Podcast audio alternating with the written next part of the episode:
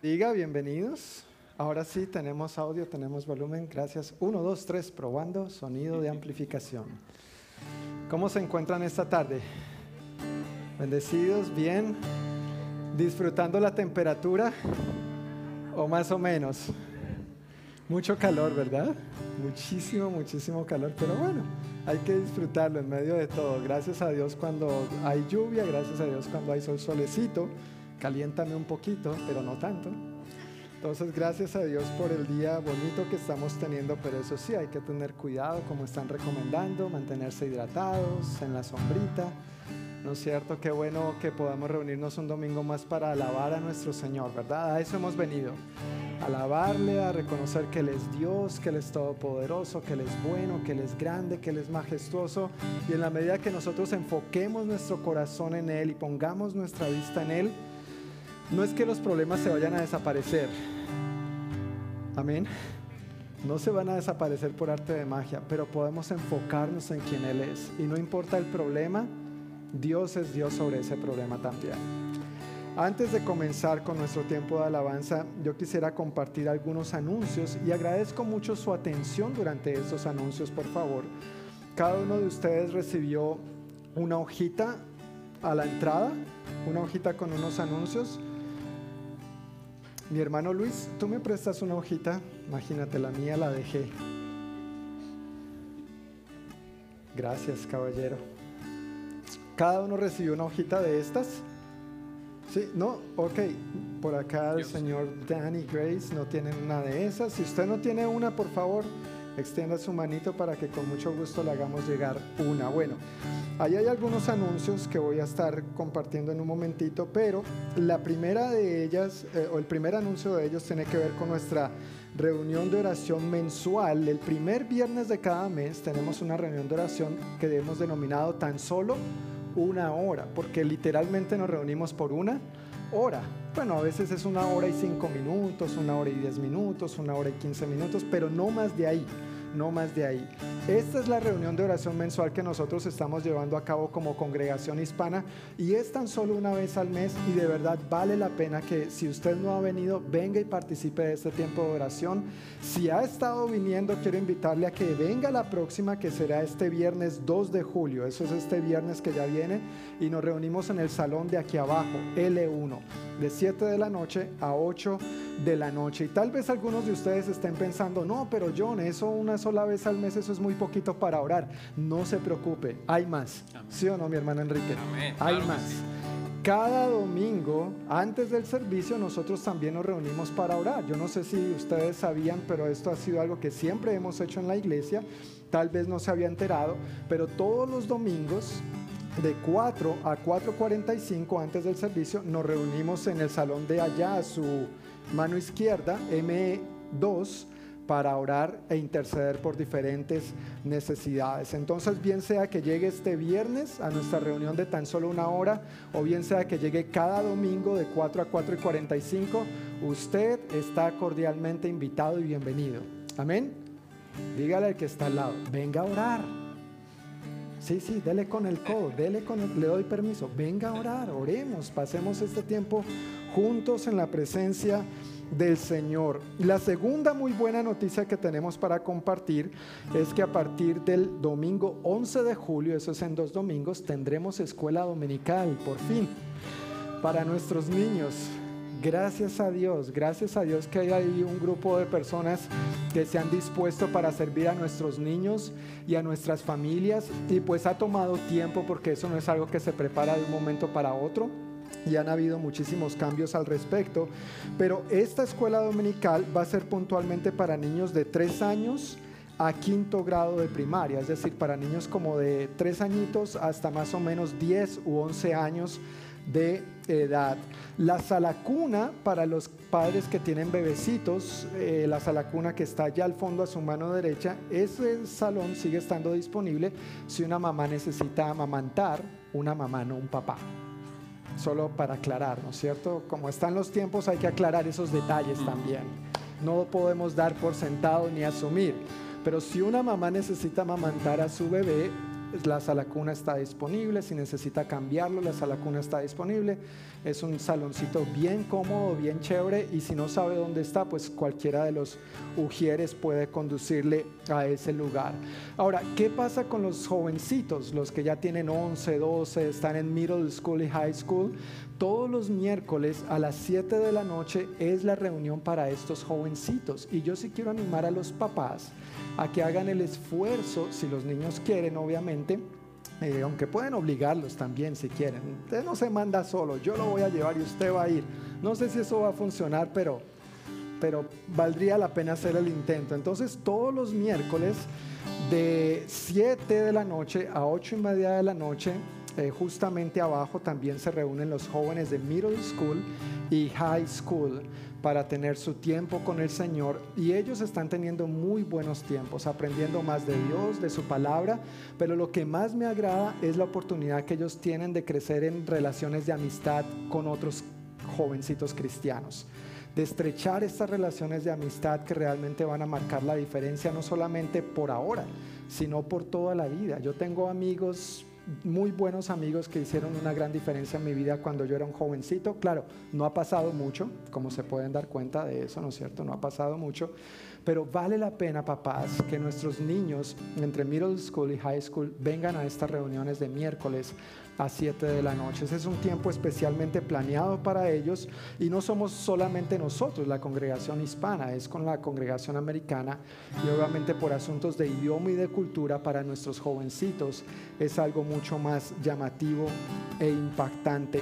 En la medida que con el favor de Dios más personas, más voluntarios estén dispuestos a servir a nuestros niños y a las familias, iremos viendo cómo servimos mejor y cómo organizamos mejor la escuela dominical. Y un anuncio más que tengo para compartir tiene que ver con eh, algo que he venido repitiendo muchas veces y es los grandes cambios que hemos venido teniendo como iglesia desde hace ya un buen tiempo, aún desde antes de la pandemia. Eh, no, no, voy a echarle toda la culpa a la pandemia, pero como iglesia hemos venido teniendo muchos cambios y a raíz de esos cambios eh, en la iglesia hemos establecido dos clases que queremos llevar a cabo con el ánimo de que estemos en la misma página, de que tengamos la, la información de primera mano. Una de estas clases se llama Introducción a la Iglesia del Noroeste y la otra se llama Membresía en la Iglesia del Noroeste. Anteriormente, hasta hace como tres años, esto se hacía en una sola y era una manera diferente. Pero ahora bajo la nueva modalidad en que estamos marchando, ya no somos una iglesia dos idiomas, eso fue hasta hace dos años más o menos, antes nos llamábamos o decíamos que éramos una iglesia dos idiomas, ahora somos una iglesia tres congregaciones, la congregación americana, la congregación hispana y la congregación que en medio de la pandemia empezamos el año pasado en Edgewood y es en inglés también. Entonces somos una sola iglesia, en tres diferentes congregaciones y esto obviamente implica un nuevo modelo, nuevos retos, nuevos desafíos, nuevas bendiciones, asuntos que necesitamos aclarar y que todos, aunque ya hubieran tomado esta clase anteriormente, es bueno que la vuelvan a tomar. Si puedes ver en tu papelito, en tu hojita y en el anuncio, la manera en que he intentado llevar a cabo esto durante el año para proveer la mayor cantidad de oportunidades para que todos podamos tomarla es comenzando en marzo con introducción, abril membresía, mayo introducción, junio membresía, julio introducción, agosto membresía, luego septiembre introducción y octubre membresía. Y esto lo hacemos el tercer viernes de cada mes de 7 de la noche a 8, también en el salón de abajo, en L1.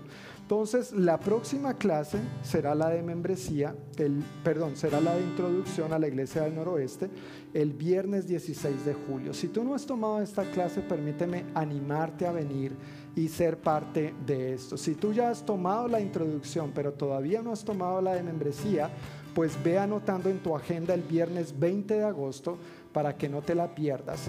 ¿En qué consisten estas clases? Bueno, allí nosotros hacemos una presentación de la iglesia, compartimos nuestra historia, de dónde venimos, quiénes somos, qué creemos. Eso es muy importante. ¿Qué creemos nosotros como iglesia? Es una buena oportunidad para hacer preguntas, para despejar cualquier inquietud que tuviéramos, cómo funcionamos. Y estas dos clases básicamente condensan lo que somos, qué hacemos, por qué lo hacemos y cómo lo hacemos. Y por supuesto la expectativa es que si tú te sientes identificado con esta como tu iglesia, si tú crees que Dios te ha llamado a ser parte de esta familia, sí tenemos la expectativa de que tú vengas y seas parte de estas dos clases. La primera es introducción a la iglesia del noroeste y la segunda es membresía en la iglesia del noroeste. Amén. Si tienen alguna pregunta respecto a esto, yo sé que a veces es mucha información, pero si no es lo suficientemente claro, por favor, con toda confianza, acérquese, pregúnteme, no entendí, eso parece un arroz con mango, al fin, ¿cómo es la cosa? Eso es un sancocho, lo comemos juntos, vamos a disfrutarlo. Haré mi mayor y mejor esfuerzo para explicarle de la mejor manera posible. Muchísimas gracias por su atención a estos anuncios y ahora quiero invitarles a que se pongan de pie y nuestro hermano Enrique nos va a dirigir en un tiempo de alabanza y gratitud a nuestro Señor. Amén. Gracias, Pastor John, por esos anuncios. ¿Por qué no comenzamos orándole a nuestro Padre Eterno? Amén. Dándole gracias por la oportunidad que nos da de estar aquí una vez más. Amén. Bendito Dios y Padre Celestial, Señor, gracias te damos, oh Dios, por tu grande amor, Señor, por tu misericordia, por tu gracia, Señor, por lo que tú eres para nosotros, Señor. Eres nuestro Padre eterno. Gracias Jesucristo porque eres nuestro Salvador. Eres quien dio la vida por nosotros. Gracias Jesucristo. Te exaltamos y te bendecimos. Nos disponemos Dios a adorarte y a exaltarte Señor. Declaramos, Señor, que en esta hora, Dios, nuestra voz, Señor, nuestro canto, Señor, es como un olor fragante, Señor, ante tu presencia, oh Dios. Declaramos que tu Espíritu Santo, Señor, tu amor nos envuelve de una manera, oh Dios, que seamos uno solo cantando, que seamos uno solo adorando, que seamos una sola familia, Señor, declarando tu grandeza, oh Dios, a través de Cristo Jesús, nuestro Señor y Salvador, quien nos amó tanto que fue a la cruz y dio su vida por nuestra salvación. ¿Por qué no le das palmas al Rey eterno? Gracias Dios, gracias Jesucristo. Y abre nuestros ojos para verte cada día, Señor, contemplar tu majestad.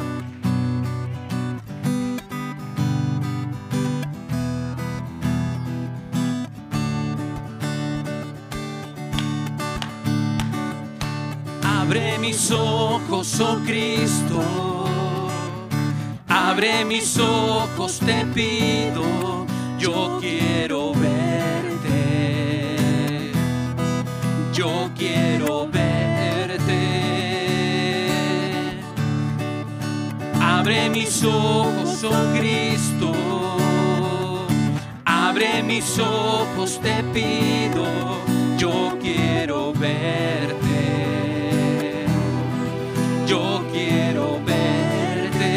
Contemplar y contemplar tu majestad y el resplandor de tu gloria.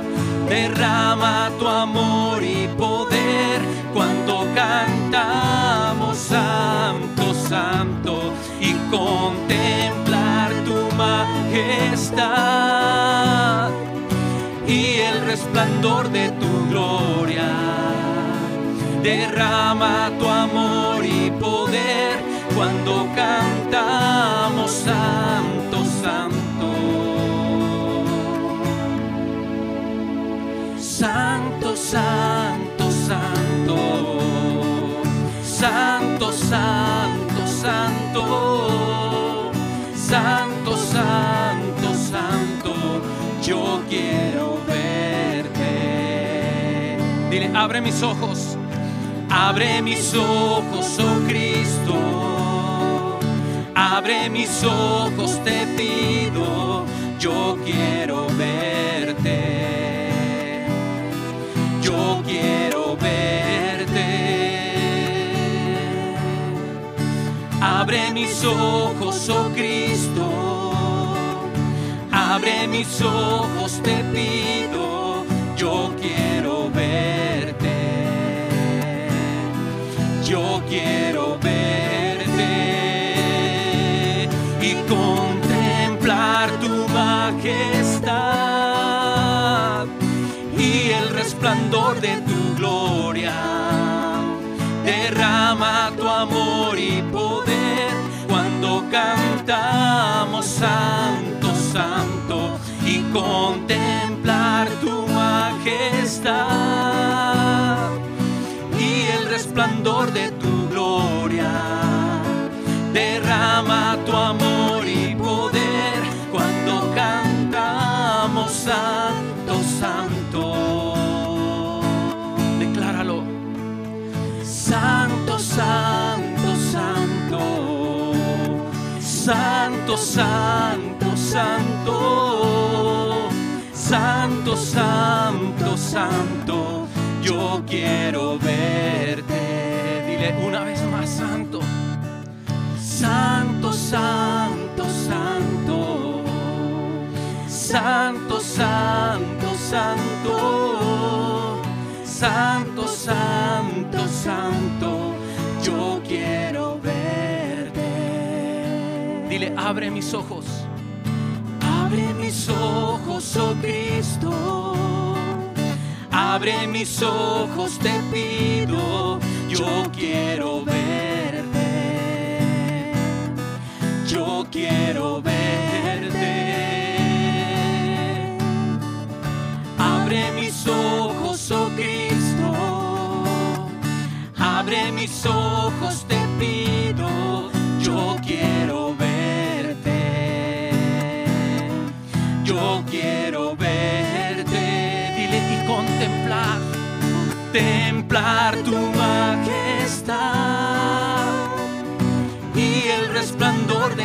Gloria.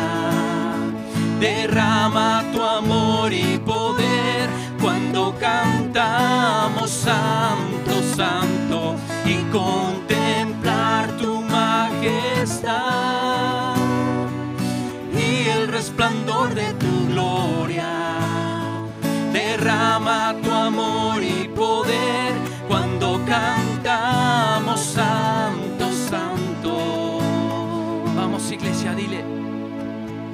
Santo, Santo, Santo. Santo, Santo, Santo. Santo, Santo, Santo. Yo quiero verte. Una vez más. Santo, Santo, Santo. Santo, Santo, Santo. Santo, Santo, Santo. Yo quiero verte. Queremos verte, Señor, y contemplar tu majestad. Y tu pueblo dice gracias, gracias por tu presencia en este lugar, Rey.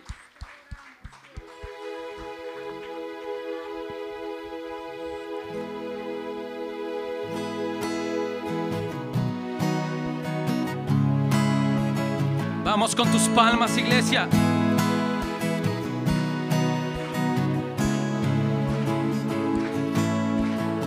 Oh, cuán amor inagotable, fidelidad incomparable, grandes cosas ha hecho Dios por su pueblo. Y ha sido lluvia en las naciones, cambiaste el lloro por canciones, grandes cosas ha hecho Dios por su pueblo y toda y toda la creación se levanta y delante de su trono proclama, porque grande y bueno es Dios. Toda la creación se levanta y delante de su trono proclama, porque grande y bueno es Dios. Tu pueblo dice gracias, oh, tu pueblo dice gracias,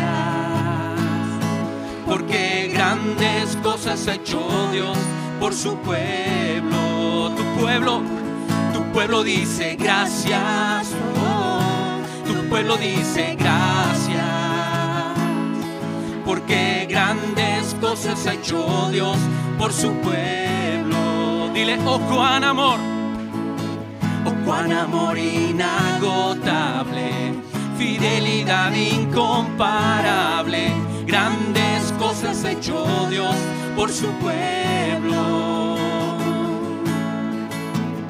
Sido lluvia en las naciones, cambiaste el lloro por canciones, grandes cosas ha hecho Dios por su pueblo.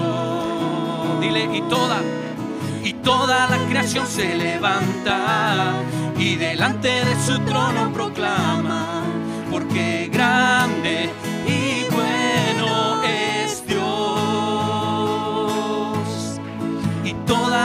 creación se levanta y delante de su trono proclama, porque grande y bueno es Dios. Tu pueblo dice gracias, tu pueblo dice gracias, así es, porque grandes cosas hecho Dios por su pueblo. Tu pueblo dice gracias, oh, pueblo dice gracias, porque grandes cosas ha hecho Dios por su pueblo. Tu pueblo, tu pueblo dice gracias, tu pueblo dice gracias, porque grandes cosas ha hecho Dios por su pueblo porque grandes ha hecho Dios por su pueblo. Porque grandes cosas hecho Dios por su pueblo. Así es, gracias Dios, porque has hecho grandes cosas en nosotros, Dios. Y hay gratitud en nuestro corazón, Señor. Gracias, Rey. Dios. Ah. ¿Por qué no oramos de una vez por los diezmos y las ofrendas? Amén. Vamos a cambiar un poquito el, el orden, pero eso no quiere decir que vamos a, a cambiar el mover del Espíritu Santo. Amén. Que eso sea parte también de nuestra adoración al Señor. Amén. Nuestros diezmos y nuestras ofrendas, eso tiene que ser parte de cantar y adorar a Dios, también rendirnos a Él. Amén. En toda la palabra habla de, de aquellos que venían, no solo daban lo que tenían, sino que lo entregaban de todo corazón. Amén. Que ese sea parte de nuestra, de nuestra adoración al Rey. Amén. Bendito Dios. Gracias Jesús. Que todo esto, Señor, lo que nosotros damos, Señor, no solo materialmente o monetariamente, Señor, sino que tú, Señor, Padre, lo recibas, oh Dios, y sirva, Señor, para aquellos, Señor, los cuales, Señor, tú has levantado misiones, Señor, incluso aquí mismo, Señor, interiormente en nuestra iglesia, oh Dios.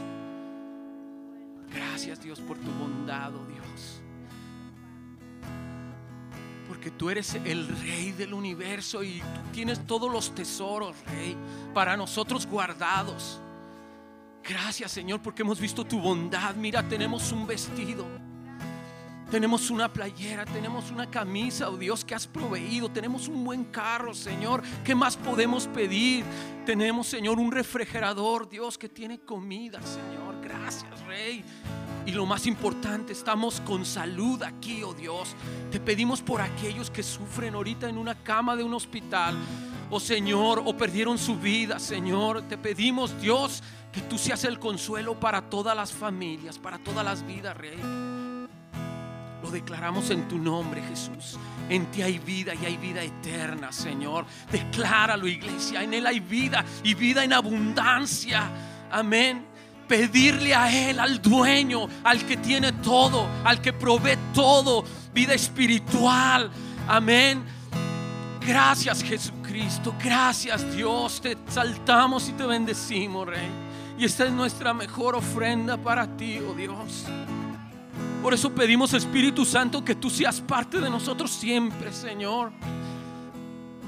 Muévete nosotros. Queremos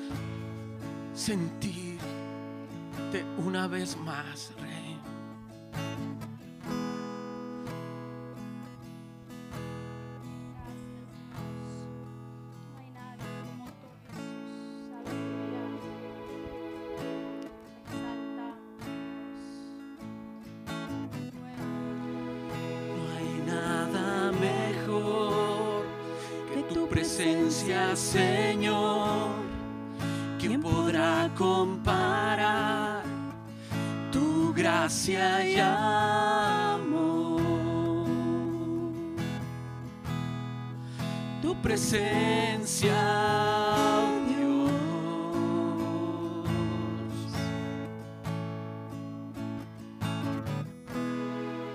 He podido sentir el más dulce amor, donde hay libertad y no hay condenación.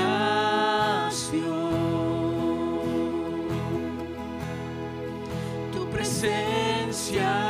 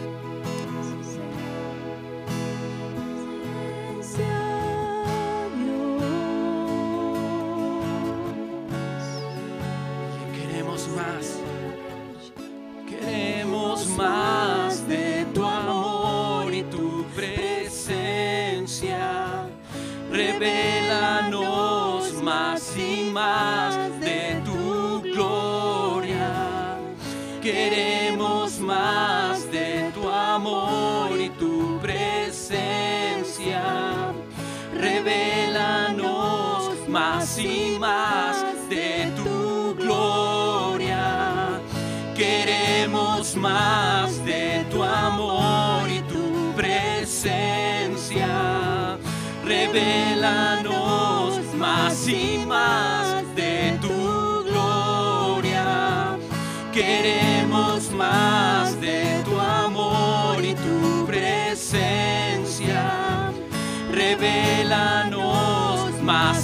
my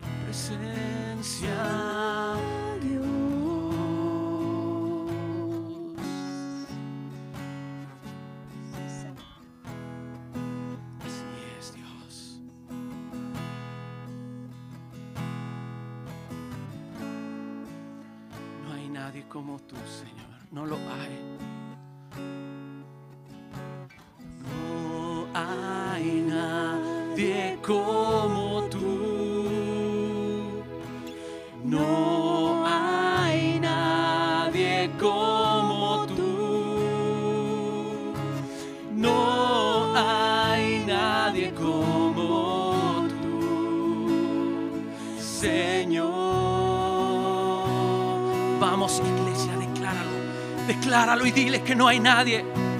No hay nadie como tú. Así es, no lo hay. No hay nadie como tú. No hay nadie como tú, Señor. Rey de reyes, Rey de Señor de señores, exaltado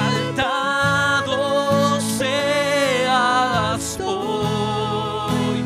Y mientras me acerco a tu trono, glorifícate. Vamos, dile Rey de Reyes, Rey de Reyes, Señor de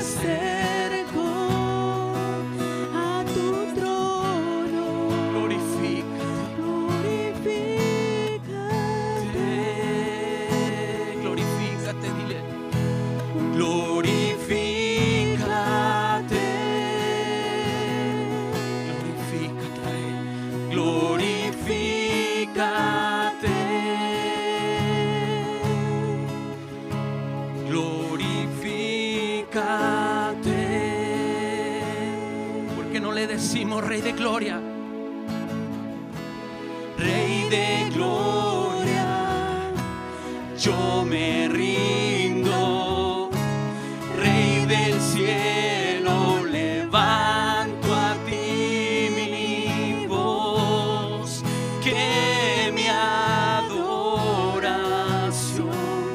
sea grata a ti. Dile cuál es tu deseo, iglesia.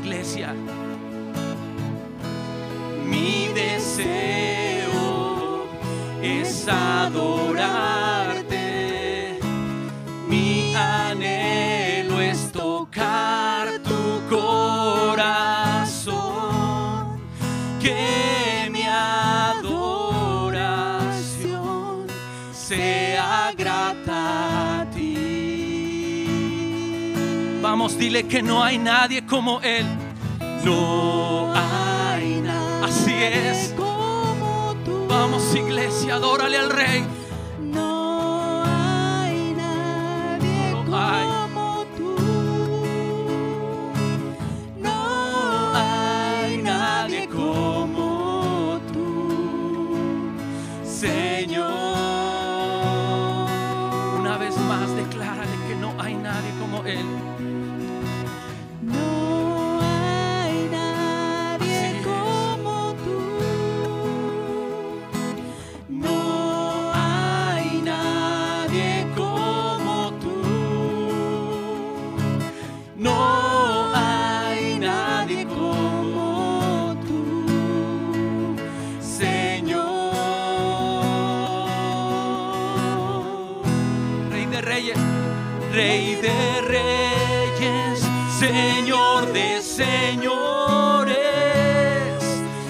Exaltado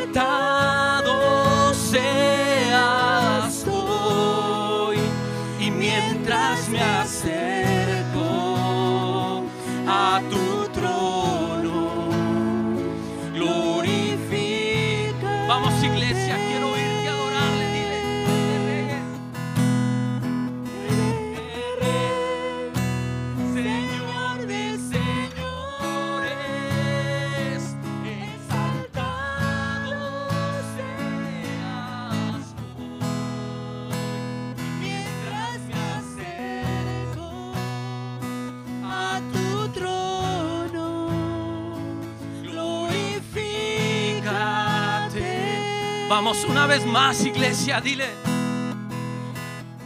Rey de reyes, Señor de señores,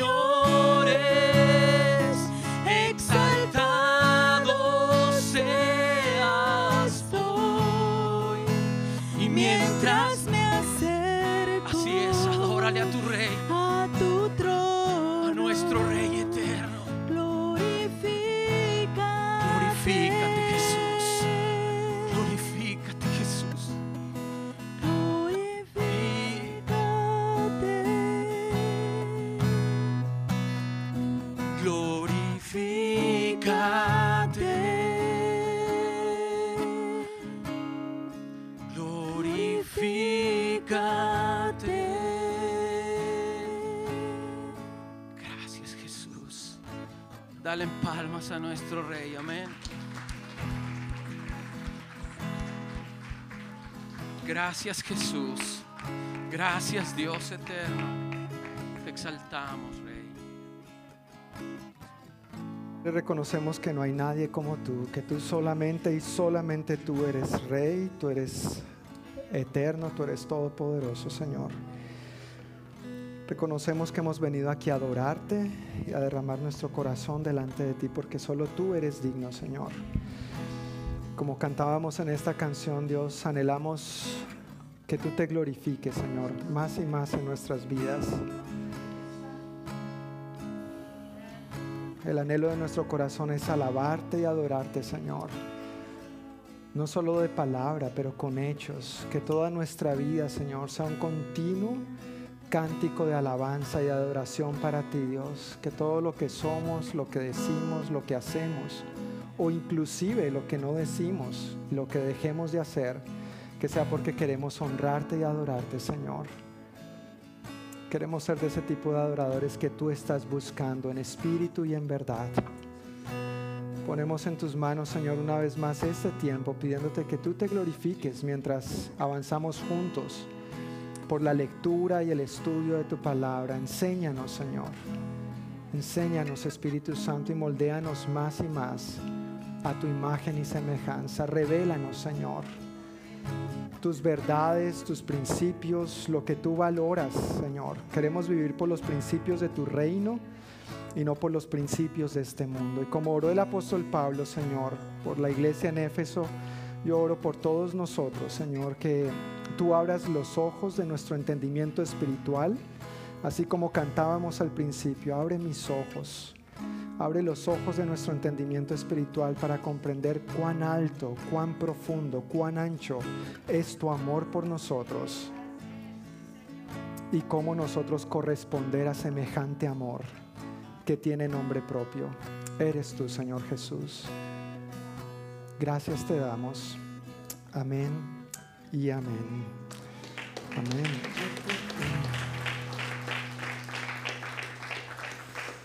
Quiero invitarles a que tomen asiento, por favor. Vamos a disponernos para continuar con nuestro estudio del Evangelio de Marcos. Estamos en misión con Jesús, un estudio a través del Evangelio de Marcos y hoy hemos llegado al capítulo 10, versículos 32 al 52. Ma- Marcos capítulo 10, versículo 32 al 52. Y si está usando una Biblia de las que está al frente suyo, o si no sabe, puede usar una de las Biblias que está ahí frente a usted. Estamos en la página 1505. Página 1505 para que puedan ubicarse más fácil y rápidamente. Pues en el pasaje que hoy vamos a estar viendo, eh, hay dos historias bien chéveres, dos historias bien, bien, bien apasionantes de lo que el Señor hizo, de lo que el Señor dijo y de la respuesta de alguna de estas personas. Uno que fue sanado, recibió una tremenda sanidad del Señor. Y también vemos un nuevo encuentro, una nueva situación con dos de sus discípulos en particular sobre algo que el Señor ya había tocado anteriormente, pero que a veces, ¿no? Solamente a ellos les pasa, a ti y a mí no. Se nos olvida lo que el Señor nos dice, ¿no es cierto? Pero recuerda, a ti y a mí no nos pasa, eso es para los que se les olvida. Amén. Gracias por no decir amén. Porque a ti y a mí también se nos olvida y el Señor nos tiene como que estar refrescando la memoria de una u otra manera, ¿verdad? Entonces vamos a comenzar con la primera porción en el versículo 32. Vamos a leer hasta el versículo 45. Dice, subían rumbo a Jerusalén y Jesús caminaba delante de ellos. Los discípulos estaban llenos de asombro y la gente que los seguía abrumada de temor. Jesús tomó a los doce discípulos aparte y una vez más comenzó a describir todo lo que estaba por sucederle. Escuchen, les dijo, subimos a Jerusalén, donde el Hijo del Hombre será traicionado y entregado a los principales sacerdotes y a los maestros de la ley religiosa. Lo condenarán a muerte y lo entregarán a los romanos. Se burlarán de él, lo escupirán, lo azotarán con un látigo y lo matarán, pero después de tres días resucitará. Entonces Santiago y Juan, hijos de Zebedeo, se le acercaron y dijeron, Maestro, queremos que nos hagas un favor. Porfis, porfis, porfis. ¿Cuál es la petición? preguntó el Señor. Ellos contestaron, cuando te sientes en tu trono glorioso, nosotros queremos sentarnos en lugares de honor a tu lado, uno a tu derecha y el otro a tu izquierda. Jesús les dijo, no saben lo que piden. ¿Acaso pueden beber de la copa amarga de sufrimiento que yo estoy a punto de beber? ¿Acaso pueden ser bautizados con el bautismo de sufrimiento con el cual yo tengo que ser bautizado? Claro que sí, contestaron ellos, podemos. Entonces Jesús les dijo, es cierto, beberán de mi copa amarga y serán bautizados con mi bautismo de sufrimiento. Pero no me corresponde a mí decir quién se sentará a mi derecha o a mi izquierda. Dios preparó esos lugares para quienes Él ha escogido. Cuando los otros diez discípulos oyeron lo que Santiago y Juan habían pedido, se indignaron. Así que Jesús los reunió a todos y les dijo, Ustedes saben que los gobernantes de este mundo tratan a su pueblo con prepotencia y los funcionarios hacen alarde de su autoridad frente a los súbditos. Pero entre ustedes, ¿qué? Será diferente. El que quiera ser el líder entre ustedes deberá ser sirviente. Y el que quiera ser el primero entre ustedes deberá ser esclavo de los demás. Pues ni aún el Hijo del Hombre vino para que le sirvan, sino para servir a otros y para dar su vida en rescate por muchos. Interesante historia, ¿verdad? Similar a la que habíamos visto hace unos domingos en el capítulo 9 también, pero vemos que una vez más, si mal no recuerdo, por tercera vez directamente, pero quizá una cuarta o quinta vez indirectamente, Jesús hace mención sobre lo que estaba a punto de suceder. Él ya había recorrido toda la región de Galilea, había ido por otras regiones, su tiempo estaba llegando y ahora estaba, regresa, estaba en camino a Jerusalén porque estaba llegando la hora de su padecimiento, muerte y resurrección para el perdón de nuestros pecados. Y mientras va en camino con sus discípulos y otra multitud siguiéndole, les anuncia nuevamente lo que está a punto de sucederle. Cuando leemos este mismo pasaje, pero contado por Lucas, en el Evangelio de Lucas, Lucas agrega o aclara que los discípulos no entendieron, quedaron en el aire sobre esto que Jesús les estaba diciendo. Habíamos visto anteriormente que aunque ellos no entendieron, ni siquiera se atrevieron a, preguntarle al Señor. Pero lo que sucede, a pesar de no haber entendido otra vez, lo que sí está claro y lo que sí vuelve a suceder, es que surge nuevamente esta situación de quién sería el más grande. Ya que Jesús no va a estar, pues ¿quién va a quedar a cargo? ¿Seré yo maestro? Solo que ahora no se trata de todos los discípulos en una acalorada conversación, como lo vimos en el capítulo 9 de Marcos hace unos domingos, sino que ahora quienes toman la iniciativa de esto son el par de hermanos, discípulos del Señor, eh, Santiago y Juan. Mateo, eh, según Mateo capítulo 20, versículo 20, dice que fue la mamá de Santiago y Juan, ¿no? Apelando por los bebés, ¿no es cierto? Por los niños, yo no sé, de 30 añitos. Jesús, parece, según Mateo, fue la mamá, pero en todo caso parece que por lo menos los tres estaban ahí involucrados en la historia. Pero haya sido la mamá de Santiaguito y Juancito, o haya sido Santiago y Juan, en todo caso, se muestra aquí lo que ellos querían. Ellos estaban interesados en una posición de honor, solo que a diferencia de la vez anterior, esta vez tratan de darle un toque más noble y más espiritual. ¿No es cierto? En la vez anterior venían discutiendo sobre eso en el camino. Jesús pues los corrige, interviene en la situación, les explica el que quiera ser el más grande tiene que ser el último, el que quiera ser primero tiene que ser último, hacerse sirviente de los demás. Y ahora, no sé, unos días, unas semanas después, otra vez la misma cuestión. Otra vez, ¿te ha pasado? Otra vez el Señor diciéndonos lo mismo porque como que no nos entra, nos entra por un oído y nos sale por el otro. Pero Dios en su infinita gracia y amor lo sigue haciendo, nos sigue enseñando con tanto amor, con tanta paciencia, con tanta misericordia, no como cuando nosotros a veces corregimos a nuestros hijos, ¿no? que se nos agota la paciencia. ¿Sí se les agota a ustedes o solo a mí? ¿Sí? Ay, gracias, yo pensé que era solamente a mí que se me acababa, pero pero gracias a Dios que Él es tan paciente y misericordioso con nosotros, sus hijos. Y ese es el tono con el que Él eh, abarca esta conversación con Jacobo y con, bueno, Jacobo o Santiago y con Juan. Algunos traducen Jacobo, algunos traducen Santiago, pero es el mismo nombre en diferente idioma. Así que ellos tratan de acercarse a Jesús con la petición que ya habían hecho antes, o con la el tema de conversación que ya habían tenido antes, pero ahora dándole un toque más noble y más espiritual. No ahora, Señor, no ahora, no, queremos ser grandes ahora, no queremos el lugar de honor ahora, sino cuando tú te sientes en tu trono, en tu glorioso reino, Señor.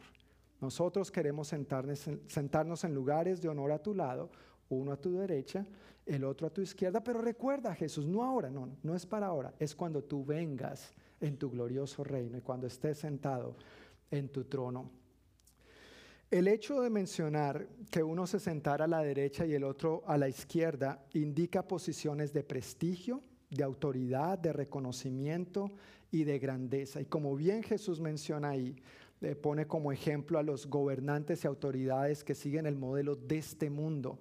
No anhelan, lamentablemente muchos de ellos, aunque el título lo indica, son servidores públicos, pero en realidad muchos anhelan llegar ahí es para ser servidos por los beneficios que esto tiene. Así que Jesús usa muy bien este ejemplo y mira que no es algo de nuestros días, es algo de siempre.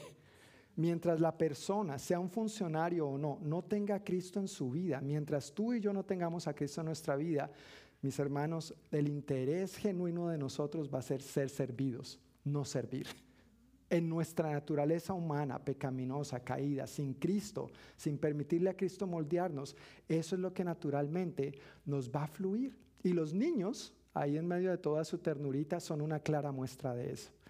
Nadie les enseña el egoísmo, pero naturalmente crecen siendo egoístas. Una de las primeras palabras que los niños aprenden es mi y mío. Y otra es yo. ¿Sí o no? Tú no te acuerdas de ti mismo porque estabas muy pequeñito. Yo tampoco me acuerdo.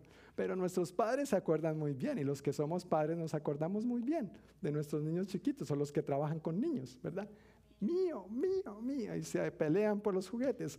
Bueno, ese es el hecho de lo que estaba sucediendo aquí. El prestigio, la autoridad, el reconocimiento y la grandeza que ellos anhelaban no era para servir, sino para ser servidos. Es interesante la naturaleza del ser humano, nuestra tendencia natural a querer un lugar de honor, un lugar de reconocimiento, un lugar de prestigio, de ser reconocidos, el buscar ser servidos en lugar de buscar y aprovechar las oportunidades para servir.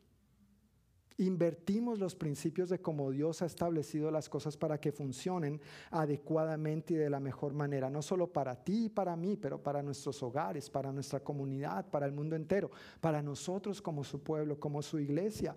Santiago y Juan, es interesante que Santiago y Juan no entendieron, vuelvo y reitero, según Lucas, este mismo pasaje pero narrado por Lucas, no entendieron lo que Jesús estaba diciendo acerca de sus palabras, del padecimiento y la muerte que le esperaba, pero aún así, aunque no entendieron, sí tomaron la osadía, sí tuvieron el atrevimiento de contestarle a Jesús diciendo que estaban dispuestos, que sí podían beber la copa amarga de sufrimiento y ser bautizados con el bautismo de sufrimiento que Jesús estaba a punto de experimentar. Y de hecho, lo experimentaron.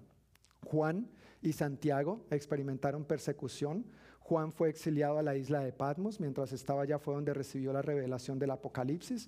Y en el caso de Santiago, cuando leemos el libro de Hechos, nos damos cuenta que el rey Herodes Agripa lo mandó a matar. Entonces sí, en un sentido, bebieron la copa de sufrimiento y fueron bautizados en el sufrimiento en que Jesús fue bautizado, refiriéndose al martirio, al sufrimiento que tuvieron que vivir. Sin embargo, y categóricamente Jesús una vez más les dice, pero entre ustedes será diferente. Ahora, antes de entrar en detalles aquí, eh, me llama mucho la atención que los demás discípulos, dice que los otros diez se indignaron. ¿Sí? ¿Recuerdas cuando leímos?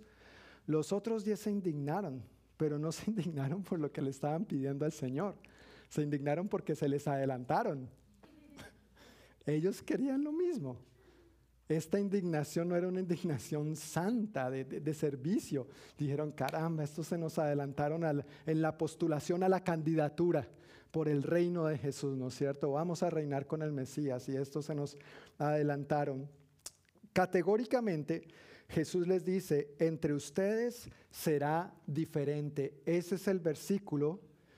Chicos, ¿me ayudan con las transparencias, por favor? ¿Están las transparencias listas o algo pasó? Ok. ¿Necesitan la memoria? Aquí está. Estamos en vivo y en directo, ¿verdad? Estamos en confianza. Eso pasa. Gracias a Dios por el equipo técnico. Un aplauso para el equipo técnico, caramba. ¿Qué haríamos? ¿Qué haríamos sin estos muchachos tan trabajadores, tan diligentes?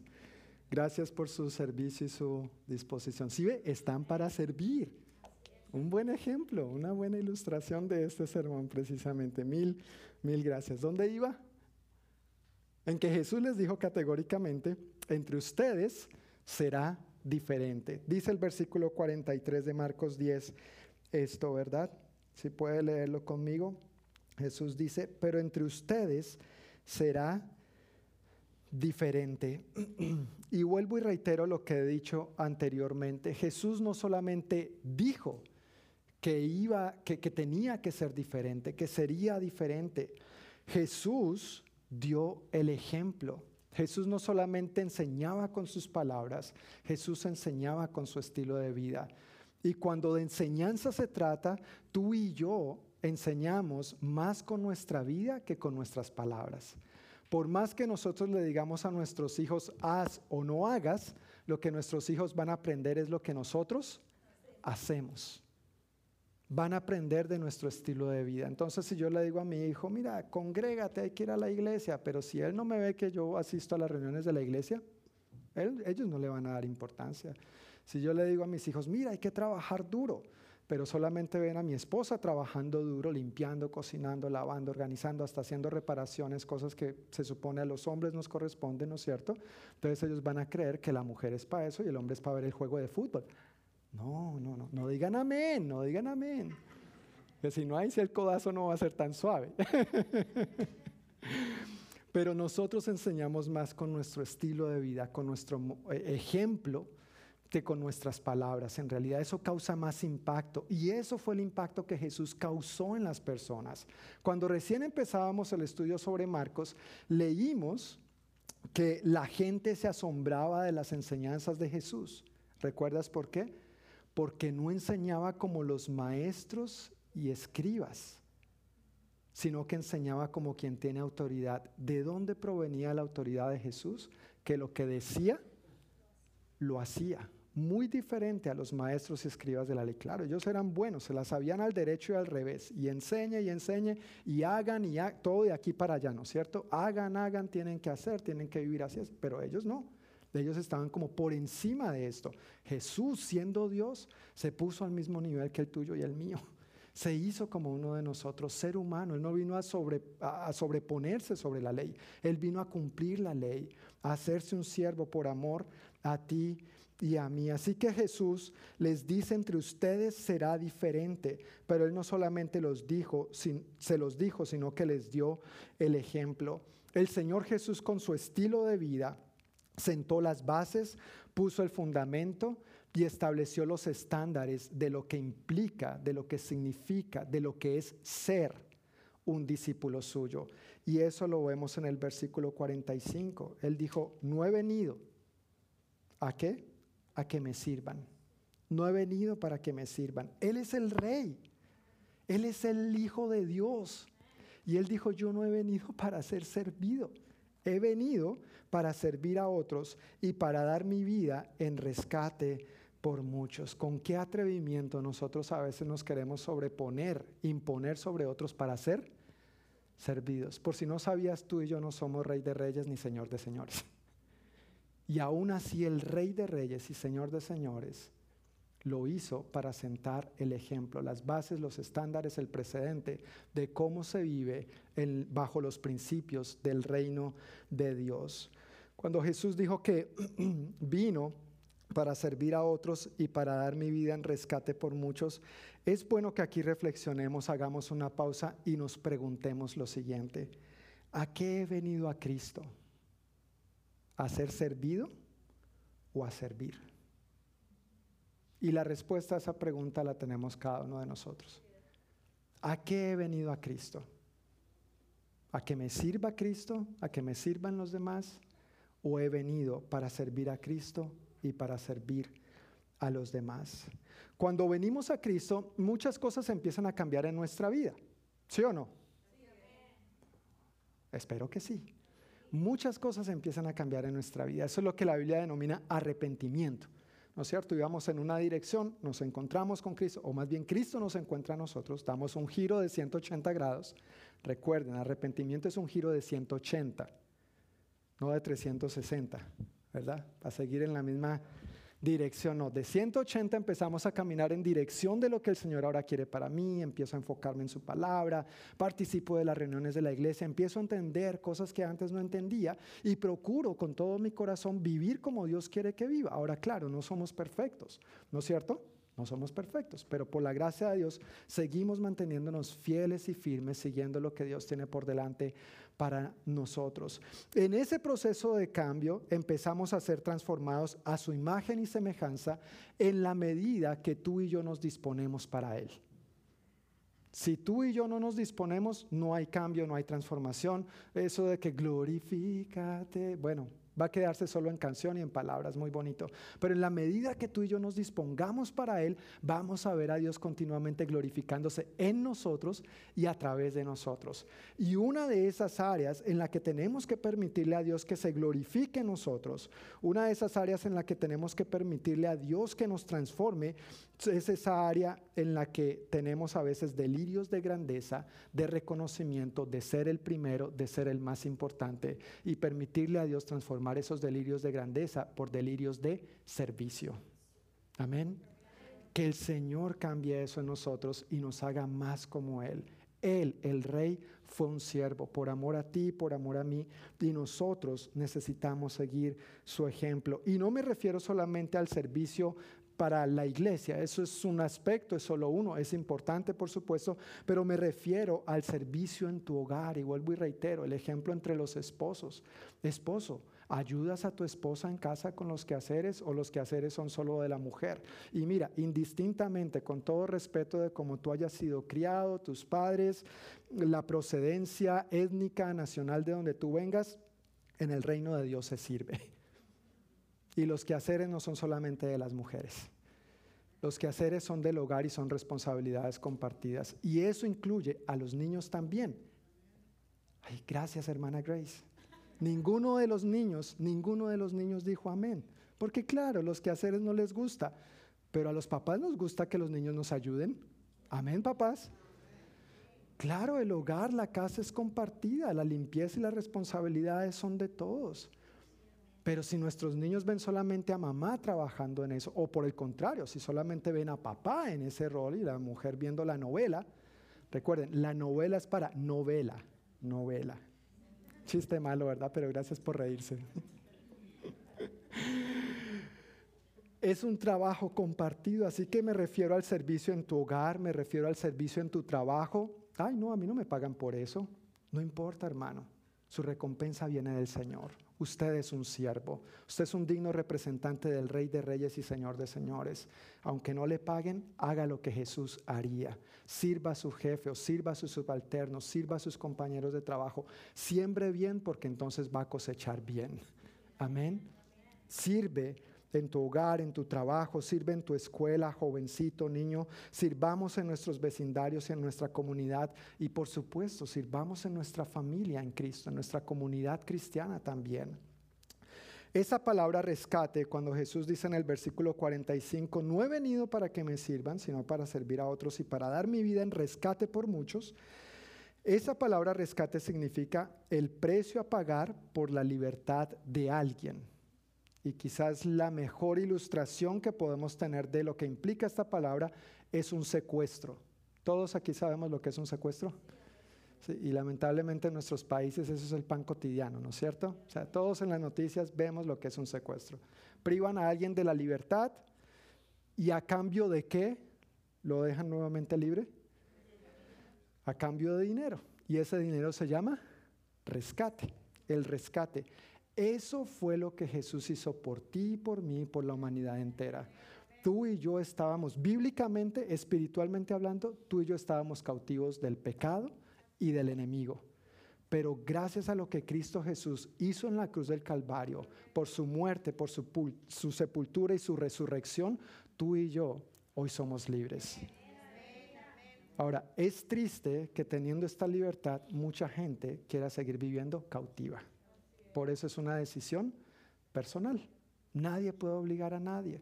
El Evangelio se predica, el Evangelio se presenta, pero en últimas, el que dice, sí, yo quiero ser libre, aceptando a Cristo, ahí está la puerta abierta.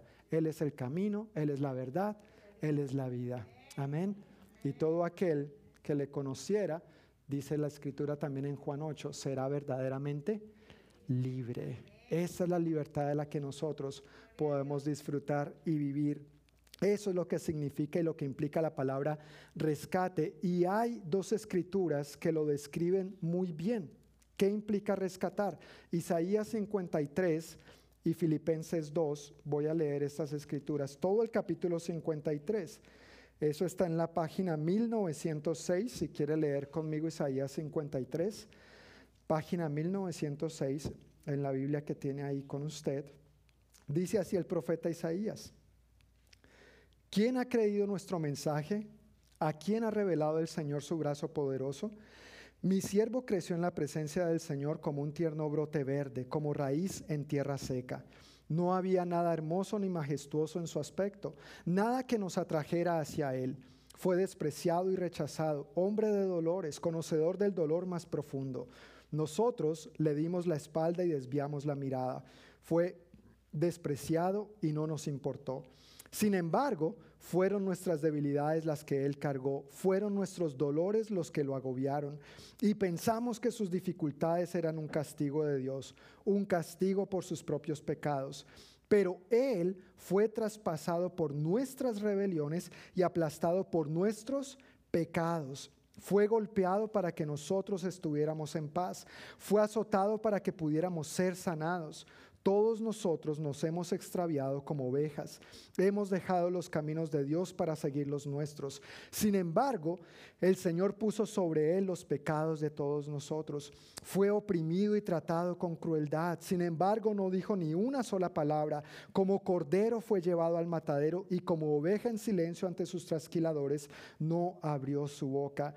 Al ser condenado injustamente se lo llevaron. A nadie le importó que, mi, que muriera sin descendientes ni que le quitaran la vida a mitad de camino, pero lo hirieron de muerte por la rebelión de mi pueblo. Él no había hecho nada malo y jamás había engañado a nadie, pero fue enterrado como un criminal, fue puesto en la tumba de un hombre rico. Formaba parte del buen plan del Señor aplastarlo y causarle dolor. Sin embargo, cuando su vida sea entregada en ofrenda por el pecado, tendrá muchos descendientes, disfrutará de una larga vida y en sus manos el buen plan del Señor prosperará. Cuando vea todo lo que se logró mediante su angustia, quedará satisfecho y a causa de lo que sufrió, mi siervo justo hará posible que muchos sean contados entre los justos, porque él, él cargará con todos los pecados de ellos. Yo le rendiré honores de un soldado victorioso, porque se expuso a la muerte, fue contado entre los rebeldes, cargó con los pecados de muchos e intercedió por los transgresores. Ese es nuestro Señor Jesucristo. Y el profeta Isaías escribió esto alrededor de 700 años antes de que esto ocurriera. Eso es lo que implica pagar el rescate. Eso implica lo que es ser un siervo. Filipenses capítulo 2, el apóstol Pablo nos da otro claro ejemplo de esto. Filipenses 2, versículos 1 al 11 dice, ¿hay algún estímulo en pertenecer a Cristo? Es decir, ¿hay algo bueno de pertenecer a Cristo? ¿Existe algún consuelo en su amor? ¿Tenemos en conjunto alguna comunión en el Espíritu? ¿Tienen ustedes un corazón tierno y compasivo? Entonces háganme verdaderamente feliz poniéndose de acuerdo de todo corazón entre ustedes, amándose unos a otros y trabajando juntos con un mismo pensamiento y un mismo propósito. No sean egoístas, no traten de impresionar a nadie, sean humildes, es decir, considerando a los demás como mejores que ustedes. No se ocupen solo de sus propios intereses, sino también procuren interesarse en los demás. Y aquí viene la descripción del siervo. Tengan la misma actitud que tuvo Cristo Jesús, aunque era qué? Dios.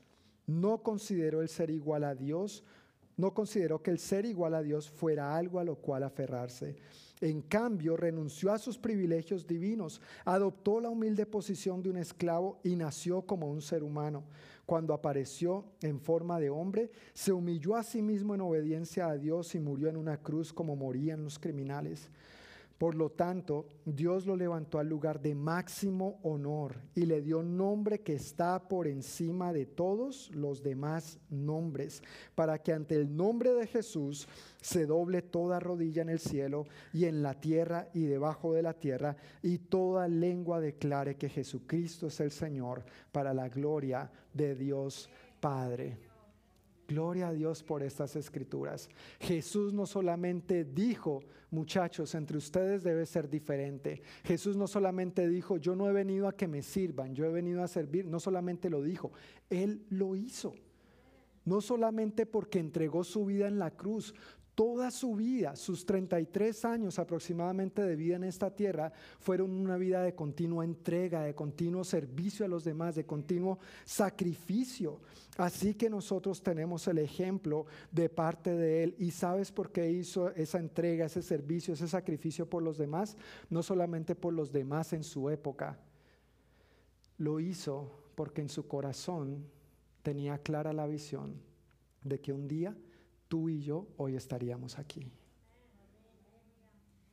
Y no fue en vano, no fue en balde. Aquí estamos hoy, tú y yo aquí, gracias a este siervo. Gracias a tu actitud de siervo y a la mía, ¿quién más adelante podría estar aquí con nosotros? Gracias a que tú y yo sigamos el ejemplo de nuestro Señor y Salvador, nuestro Rey de Reyes y Señor de Señores, ¿quiénes van a estar con nosotros por la eternidad disfrutando con Él, alabando y adorando al Rey de Reyes y Señor de Señores? No se trata solamente de palabras, se trata de acciones. El Evangelio de Marcos dice, no me hables de Jesús, no me cuentes de Jesús, muéstrame a Jesús. Y una de esas maneras en que mostramos a Jesús es cuando lo servimos a Él y cuando servimos a los demás. No me refiero solamente a las cuatro paredes del templo, a los demás. Eso fue lo que Jesús hizo, así fue como Él vivió.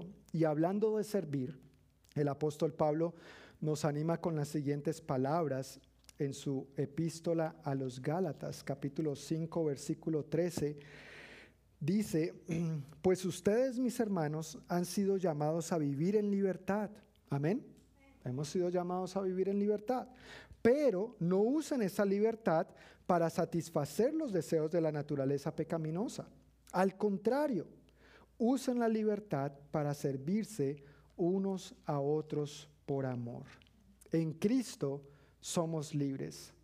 Pero uno de los deseos de la naturaleza pecaminosa con los que más luchamos, aún siendo cristianos, aún habiendo nacido de nuevo, aún teniendo el Espíritu Santo en nosotros, es el yo, el egocentrismo.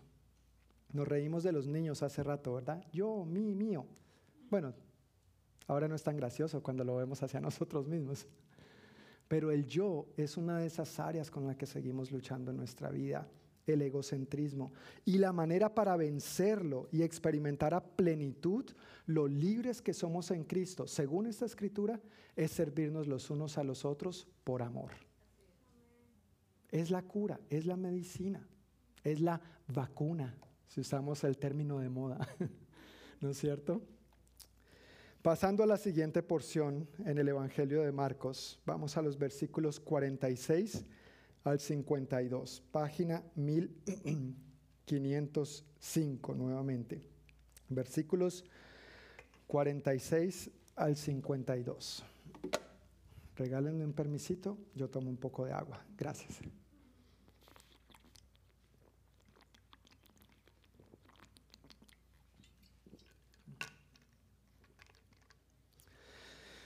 El Señor continúa su viaje hacia Jerusalén. Entonces dice, después llegaron a Jericó y mientras Jesús y sus discípulos salían de la ciudad, una gran multitud los siguió. Un mendigo ciego llamado Bartimeo, hijo de Timeo, estaba sentado junto al camino. Cuando Bartimeo oyó que Jesús de Nazaret estaba cerca, comenzó a gritar, Jesús, hijo de David, ten compasión de mí, cállate. Muchos le gritaban, pero él que hizo? Gritó aún más fuerte, Hijo de David, ten compasión de mí. Cuando Jesús lo oyó, se detuvo y dijo, díganle que se acerque. Así que llamaron al ciego, anímate, le dijeron, vamos, él te llama. Tal vez los mismos que le estaban callando ahora le dicen, ven, ven, ven, ya, ya te está llamando. Bartimeo echó a un lado su abrigo, se levantó de un salto y se acercó a Jesús. ¿Qué quieres que haga por ti? preguntó Jesús. Mi rabí, dijo el hombre ciego, quiero ver. Y Jesús le dijo, puedes irte, pues tu fe te ha sanado. Al instante el hombre pudo ver y siguió a Jesús por el camino. Mientras yo leía este pasaje esta semana y meditaba en él en oración, yo escuché al Señor diciéndome, ¿cuánto estás dispuesto a gritar por verme obrar? ¿Cuánto estás, John, dispuesto a clamar por verme obrar? Y, yo siento muy personalmente que eso fue una palabra de Dios para mí, mientras oraba y meditaba en este pasaje, pero al mismo tiempo me siento motivado a compartirlo porque tal vez sea una palabra para ti también. ¿Cuánto estás dispuesto, dispuesta a gritar por ver a Dios obrar? En el versículo 49 dice que cuando Jesús oyó a Bartimeo, se detuvo y dijo, díganle que se acerque. Este es un detalle interesante. En muchos otros aspectos que hemos visto en la Biblia, es Jesús el que se acerca, ¿no es cierto? Ahora, en el ciego hay una particularidad. Es mendigo, está a un lado en el camino, sentado, pidiendo limosna, y Jesús le dice que se acerque. El hombre no puede ver. ¿Cómo se va a acercar?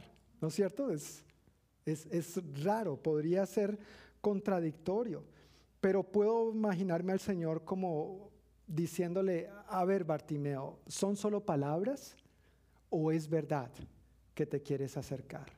Es de verdad que quieres venir a mí.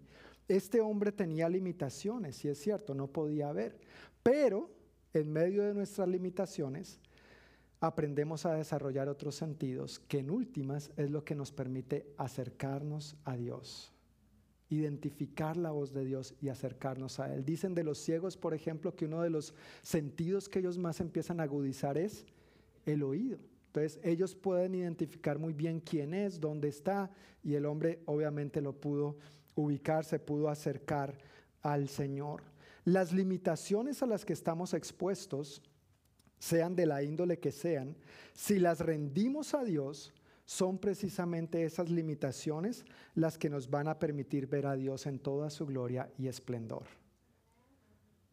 No son las buenas cosas las que nos permiten ver a Dios. No que no, no estoy diciendo que no, no lo estoy negando.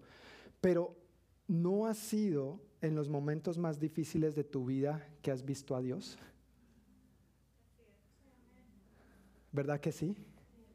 Yo puedo pensar en varios momentos bien difíciles de mi vida. Y es allí donde yo he visto más a Dios.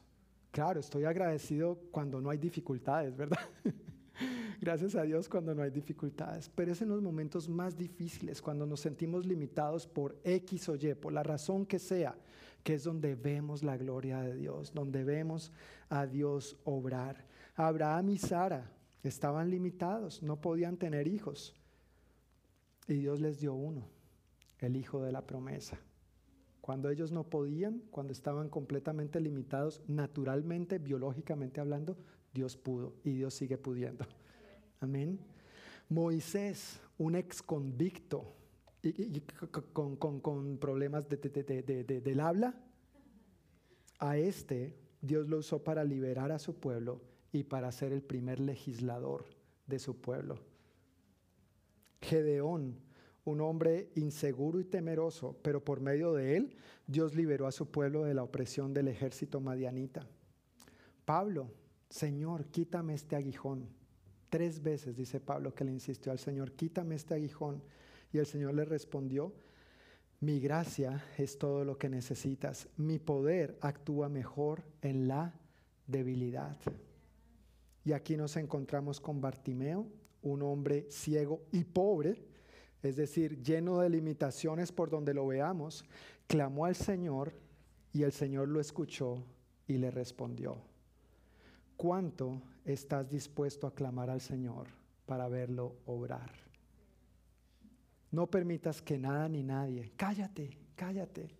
No permitas que nada ni nadie, sean personas, sean circunstancias, te limiten para clamar a Dios, porque cuando clamas, Dios te responde. Clama a mí y yo te responderé y te mostraré cosas grandes y ocultas que tú no conoces. ¿No anhelamos esto? Aleluya. Ese es nuestro Dios. Este es nuestro Rey, este es nuestro Señor, este es el que vino a servirnos a ti y a mí y el que espera que nosotros le sirvamos a Él y a los demás. Versículo 50 dice, Bartimeo echó a un lado su abrigo, se levantó de un salto y se acercó a Jesús. Este versículo nos muestra un tremendo contraste entre el pasaje que vimos el domingo pasado del hombre rico, del que nos predicó nuestro hermano David. ¿Recuerdan el hombre rico que, que se acercó al Señor? Maestro, maestro, ¿qué tengo que hacer para heredar la vida eterna? Bueno, tú conoces la ley, honra a tu padre y a tu madre, no asesines, no estafes, no esto, no lo otro. Los diez mandamientos, básicamente. Maestro, yo he guardado todo eso. Jesús le dijo, te falta una sola cosita. Te falta, entre paréntesis, si lo interpretamos de esta manera, renunciar a tu ídolo, tus posesiones. Vende todo lo que tienes, dalo a los pobres y ven, sígueme. Y dice en esta versión, me gusta cómo dice esta versión, el hombre salió con cara larga, dice en la nueva traducción viviente, salió triste con la cara larga porque, dice la Biblia, tenía muchas posesiones. No era lo que el Señor, no era la respuesta que esperaba del Señor. Y a veces no esperamos que el Señor nos responda a ciertas cosas. ¿Sí o no? Gracias. Pero no pongas cara larga. Amén. No pongamos cara triste. El Señor tiene mejores cosas. El Señor tiene mejores planes. Entonces vemos por un lado un hombre lleno de posesiones, lleno de cosas materiales, que se va triste, estando tan cerca y al mismo tiempo tan lejos. Las posesiones le fueron un gran impedimento, un gran muro entre él y el Señor. Y ahora vemos al ciego clamando al Señor, impiden callarlo, él grita más alto, esta es mi chance, esta es mi oportunidad, nadie me lo va a impedir. Jesús se detiene y le dice, acércate ¿Y qué hace? Tira el abrigo, la capa, algunos traducen abrigo, otros capan, otros manto, y de un brinco inmediatamente llega a donde Jesús. Qué contraste. Para este ciego, mendigo, pobre que no tenía nada, esa capa era tan valiosa y tan importante como para el hombre rico lo eran todas sus posesiones. Y quizás lo único valioso que este hombre tenía, pero al mismo tiempo lo único que podría serle un impedimento para llegar a Jesús, lo tiró. No importa, yo estoy dispuesto a dejar esto con tal de llegar a quién? A Jesús, con tal de acercarme a Jesús. Él como ciego, si lo vemos como un impedimento, pudo haberle sido un obstáculo, físicamente hablando, pudo haberse enredado y haberle hecho caer. ¿Qué cosas pueden a nosotros, a ti y a mí, impedirnos llegar al Señor? Bartimeo echó a un lado lo que podía haber sido lo único valioso que tenía y al mismo tiempo lo que podría haber sido un impedimento para acercarse al Señor. ¿De qué manto, de qué capa, de qué abrigo tú y yo tenemos que despojarnos de lo que nos está impidiendo acudir al llamado del Señor, a venir a Él más? Tal vez ya te has entregado al Señor, pero el Señor te está diciendo, ven, yo tengo más para ti, yo quiero estar más contigo. Pero pueden ser las muchas posesiones, pueden ser los afanes de esta vida, puede ser el dinero, puede ser la familia, puede ser el trabajo, y no estoy diciendo que sean cosas malas, pero que si permitimos que se interpongan entre Dios y nosotros, ¿sabes lo que esas cosas están tomando el lugar? El lugar de Dios. El trono que le corresponde solamente a Dios, a ti y a mí. Y mientras tú y yo no renunciemos a esos ídolos, porque eso es lo que son, entonces no vamos a poder acercarnos más al Señor. Y nuestra relación va a ser una relación con Él sentado al camino. Pero yo quiero estar al lado de Él. Y yo sé que tú también. Amén. Entonces, ¿qué cosas Dios estaría invitándote a ti, a mí y a nosotros, iglesia, a despojarnos y a dejar a un lado para dar de un brinco y llegar al Señor? Cuando Jesús me llama, ¿tengo la disposición de hacer a un lado lo que estoy haciendo? ¿Estoy dispuesto a echar a un lado lo poco o lo mucho que tengo? ¿Estoy dispuesto a despojarme del manto del yo? Primero yo, segundo yo, tercero yo y lo que quede, pa' yo. Estoy dispuesto a dejar esas cosas y de un brinco acudir al Señor. ¿Qué actitud la de este Bartimeo? ¿Qué actitud la de este Bartimeo, verdad? Personalmente yo reconozco que necesito seguir más su ejemplo. Versículo 51. ¿Qué quieres que haga por ti? preguntó Jesús. Jesús, pero tú, eres Dios. ¿Tú, ¿No ves que el hombre está ciego? Es como obvio, ¿no es cierto? Nos suena obvio a nosotros. Si el hombre está ciego, ¿qué estamos esperando que ocurra? Que Jesús le dé la, la visión, le, restaure la, la, vista. Pero tú sabes que a veces lo que nosotros vemos que son las necesidades genuinas y, y, y evidentes, no necesariamente es lo que a veces pedimos. Yo recuerdo hace muchos años cuando mi esposo y yo estábamos sirviendo en la República Dominicana como misioneros, todavía nuestros tesoritos no estaban, pero un, un domingo de, de, esos que uno termina el servicio y va por ahí a comer y luego un helado, estábamos en la heladería con ese calor que hace allá y la mesa donde nos tocó era el vidrio que dividía la heladería de, de la calle. Entonces mientras Diana y yo nos comíamos un delicioso helado, afuera había un niño así. Uno ya ese helado no le entra, ¿verdad? Ya uno dice como, no, me da una cajita, yo me lo llevo para mi casa, por favor. Así que salimos y le preguntamos al niño, eh, ¿necesitas algo? Y él dijo, sí, es que tengo hambre. Justamente allá afuera había un puestito de estos de comidas rápidas. Entonces dijimos, ah, bueno, te compramos algo de comer, un hot dog. Y el niño dijo, no, no, no, es que no me gusta el hot dog. ¿A qué niño no le gusta la comida chatarra? O sea, y, menos cuando tú tienes hambre, tú comes lo que sea. Decimos en Colombia, con un buen hambre no hay pan duro. Eso cuando el caso es de hambre, hermano, así sea el pan más viejo, uno se lo come. ¿sí? El caso es de supervivencia. Entonces me causó mucha curiosidad y pues por supuesto allá hay mucho este asunto de que personas inescrupulosas explotan a los niños. Entonces lo que pensamos fue tal vez por ahí está la persona que lo está explotando laboralmente y sabe que si recibe otra cosa que no es dinero, pues después le, lo golpean, lo maltratan tristemente. Y nosotros, mi familia y yo les hemos enseñado a nuestros niños, nosotros no damos dinero a personas de la calle. Nosotros no damos dinero. Si tiene hambre, le damos comida. Si tiene frío, le damos un abrigo. Lo que necesite se lo damos, pero no le damos dinero. Es una convicción personal, no queremos que gasten ese dinero de manera errada, somos mayordomos de lo que Dios nos da y yo no quiero que eso termine siendo usado para cosas inapropiadas o que no son. Entonces, bueno, después del comercial. El, el, niño, no, no, es que no me gusta el hot dog y nosotros pues con el corazón partido, bueno, ¿quieres un helado por lo menos? No, no, es que no, no tengo sed, con ese calor uno allá sudando, no tengo sed. Ok, bueno, está bien, lo siento, pero no, no te vamos a dar no te vamos a dar dinero. Y claro, uno se queda con ese sinsabor, pobrecito, debía haberle dado, debía, haber, debí no haberle dado. Eh, pero eh, en últimas, no quiero patrocinar una explotación infantil. ¿Me entiendes? Es, es, a eso a lo, que, a lo que me refiero. Entonces, el niño dice, nos dijo, tengo hambre, pero cuando le ofrecimos algo de comer, él dijo, no, no, no, no, es que no me gusta el hot dog. Entonces, aunque la necesidad sea evidente y sea genuina, no necesariamente la gente pide bien. Y yo creo que Jesús quería ver si el corazón de Bartimeo estaba en lo que él realmente necesitaba. ¿Has visto a veces personas en necesidad y qué necesitas? No, casa, carro, finca, beca. ¿No es cierto? Y si pudiera no trabajar, gloria a Dios. Ahí sí entrego mi vida a Cristo. Si pudiera seguir viviendo del subsidio de desempleo, gloria a Dios. Ahí sí tengo tiempo para la iglesia y para Dios y para servirle. Bueno, Dios nunca ha llamado a ningún vago. Si tú te das cuenta en la Biblia, Dios siempre llama a gente ocupada y muy ocupada, normalmente.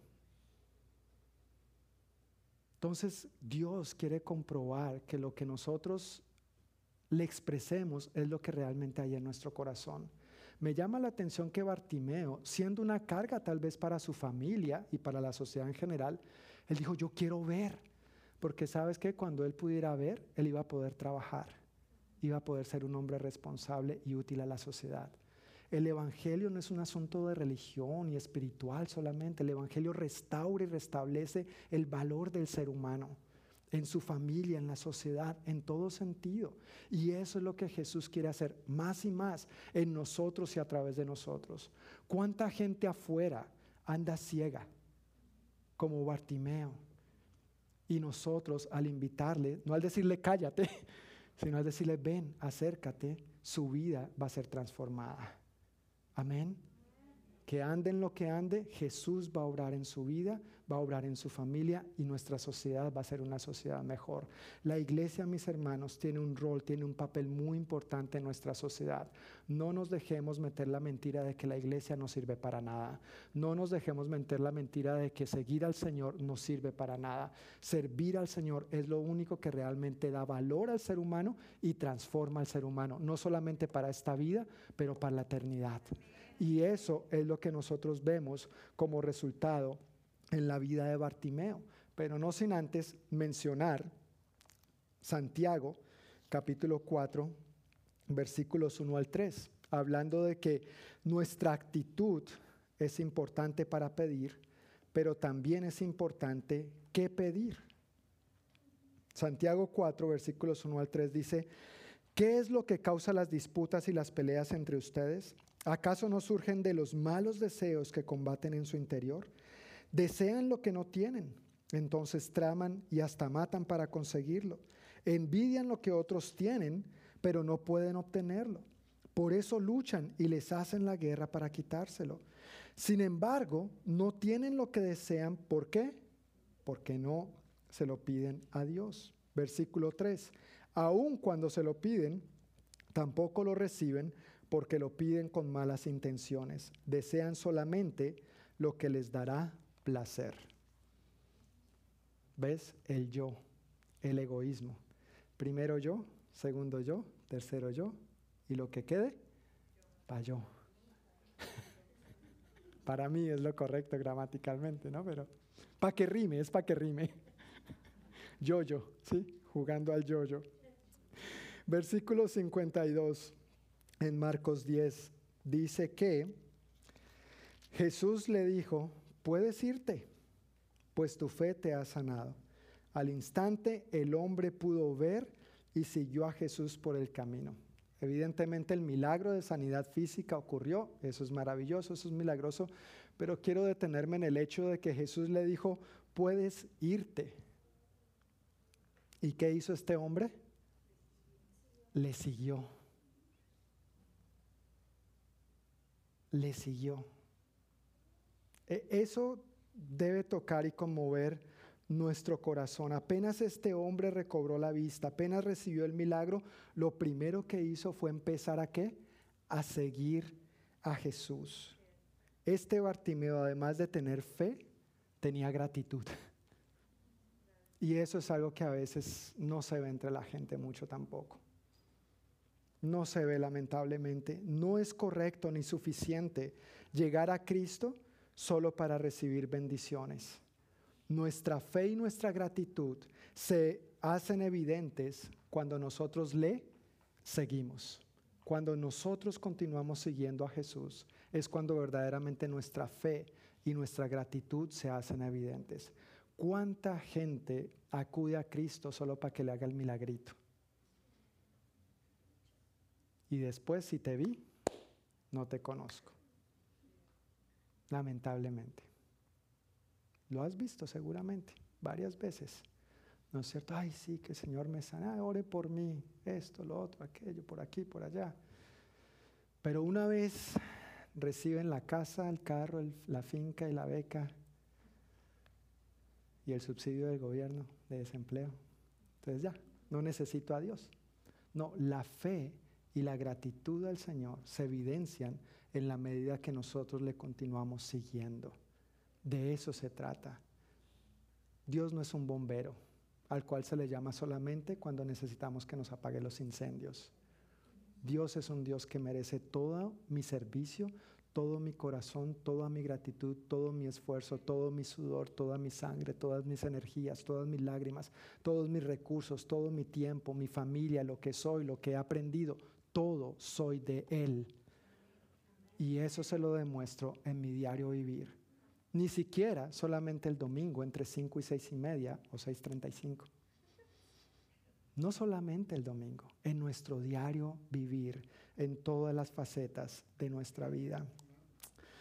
Hermanos, al estudiar este pasaje y orando por nosotros como iglesia, yo oro para que cualquier delirio de grandeza y deseo de solamente ser servidos, con el que nosotros estuviéramos todavía luchando con el yo y el egoísmo, que le permitamos al Señor transformarlo en delirios de servir a nuestro Rey y a los propósitos de su reino. Cueste lo que cueste. Cueste lo que cueste. No escucha ningún amén, pero en tu corazón yo sé que lo tienes. Por fe, por fe, yo sé que estás diciendo amén en tu corazón.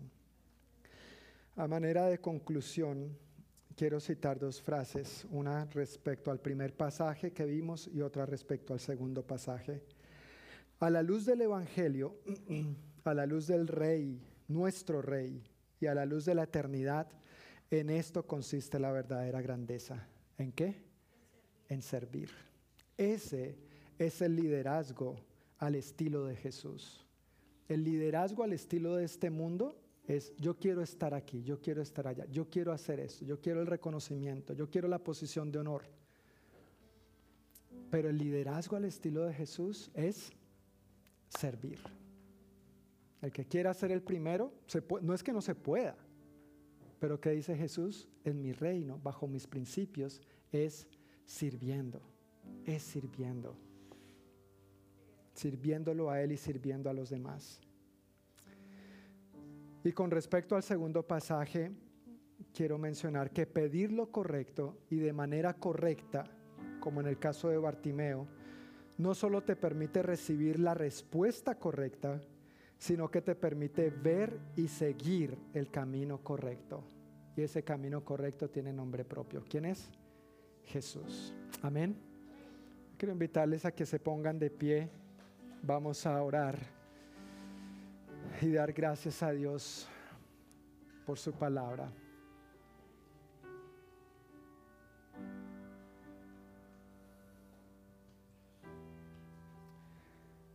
Amado Dios, te damos muchísimas gracias por tu palabra hoy.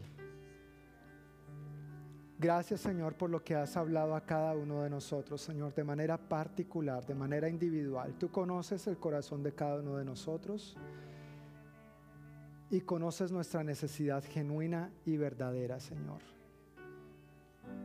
Y yo pido, Dios, que cada uno de nosotros respondamos afirmativamente, con sinceridad, a lo que es la verdadera necesidad en cada uno de nosotros, Señor. Oro por cada uno de nosotros, Dios, que en nuestra naturaleza humana todavía luchamos con el egoísmo. A veces somos egoístas y nos ponemos a nosotros mismos primero en lugar de a ti y a los demás. Perdónanos, Señor.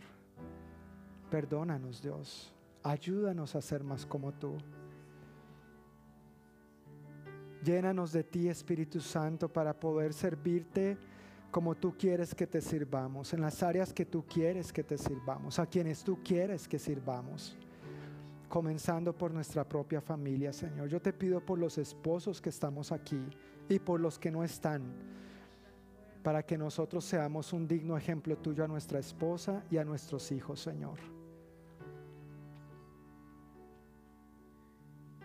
Oro, Padre, para que en medio de nuestra sociedad, nuestra comunidad tan ensimismada, materialista, consumista y centrada en su propio yo y en el egoísmo, Señor, que tú nos ayudes a marcar la diferencia y a reflejarte a ti fielmente, no solo con nuestras palabras, pero con nuestro estilo de vida, con nuestras acciones. Que por medio de nuestros hechos mostremos que tú eres real, que tú vives y reinas y que tú vives y reinas en nuestra vida.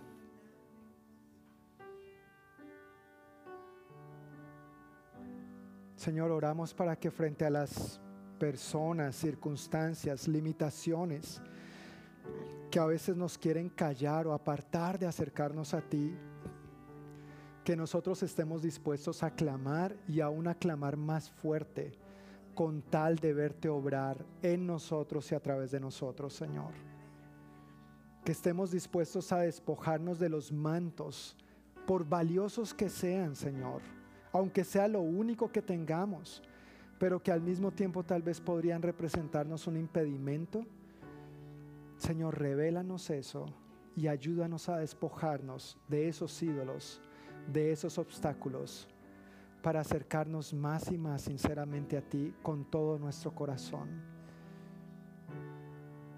Y que en nuestro diario vivir, Señor, te manifestemos nuestra gratitud al vivir intencionalmente para ti.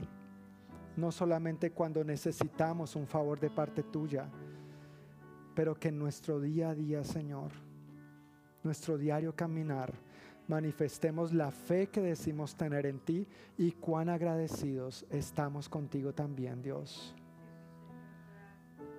Gracias por tu amor. Gracias que al tú compartirnos, Señor, tu palabra, como lo hiciste con el mismo Santiago y Juan y los demás discípulos, no, no es un regaño, no nos estás gritando, nos llamas la atención con tanta gracia y con tanto amor, Señor. Yo pido que así en lo que tú nos estés llamando la atención, que asimismo cada uno lo recibamos con tu amor, con tu gracia, que en lo que estamos haciendo bien y en lo que estamos viviendo con gratitud, con fe y en victoria, viéndote glorificar en nuestra vida, que lo sigamos haciendo más y mejor, Señor. Gracias por edificarnos hoy, gracias por transformarnos hoy, Señor.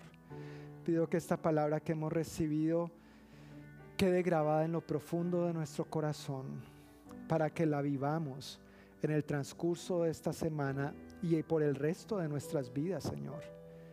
Esto es un principio de tu reino, que no solamente vamos a vivir en la eternidad, pero que queremos aprender a vivir aquí y ahora. En el nombre de Jesús. Amén.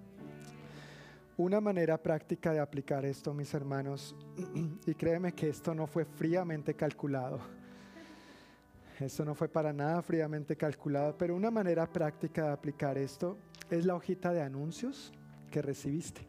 ¿Tienes una hojita de estas? Si no la tienes, quiero que levantes tu mano, si alguien falta. Ok, mi hermana Lindaura no tiene, por favor, acá, a mi derecha, a su izquierda, y mi hermana Mari, aquí al frentito.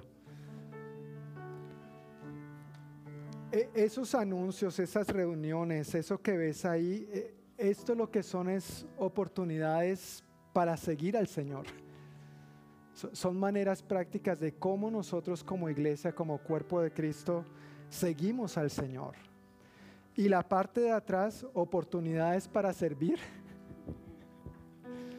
Ahí está. Nosotros como iglesia tenemos necesidades. Como mencionaba al principio en los anuncios, no es sino hasta ahora que pudimos conformar un, un pequeño equipo, pero valioso equipo, para empezar a servir a los niños y a, y a las familias. Pero obviamente hay muchas otras áreas. Y yo quiero invitarte a que tú leas esto y lo consideres en oración. No lo consideres humanamente, intelectualmente, mentalmente. En tu diario tiempo con el Señor, cuando leas tu Biblia, cuando ores, ten esta hojita ya a la mano y pregúntale a tu Señor, Señor, ¿cómo quieres que yo te sirva? ¿En qué quieres que yo te sirva? ¿A quiénes quieres que yo te sirva? ¿De en cuál de estas actividades yo me puedo involucrar? ¿A qué me estás llamando? Yo quiero despojarme y acudir a esto a lo que tú me estás invitando. De hecho, ahorita apenas terminemos, el, equipo que va a servir a los niños va a tener una breve reunión por 30 minutos acerca de cómo vamos a empezar a servir a los niños en dos semanas. Y quizás sería una buena oportunidad, aunque tú no hayas dicho, sí, yo quiero servir, pero tal vez una buena manera de poner esto en práctica, el sermón que acabamos de recibir, de aplicar esto, de llevar esto del dicho al hecho, es quédate a la reunión sin ningún compromiso. Pero escucha, ¿cuál es la visión que Dios tiene para nuestros niños? ¿Qué vamos a hacer? ¿Cómo lo vamos a hacer? Y quizás en medio de eso, mientras recibes más información, una de dos, tú dices, no, gracias, ni loco. o tú digas, sí, el Señor me está llamando a esto. Y obedientemente tú podrías responder a esto. Entonces la invitación está abierta. La reunión va a ser inmediatamente en el salón de aquí a su izquierda, M2 se pueden dirigir allá para escuchar lo que vamos a hacer. La fiesta que vamos a empezar con nuestros niños en dos domingos con el favor de Dios y con el favor de varios de ustedes que están sirviendo como voluntarios para esto. Amén. Dios les bendiga, buenas noches y que sigan disfrutando estos días. Un abrazo para cada uno.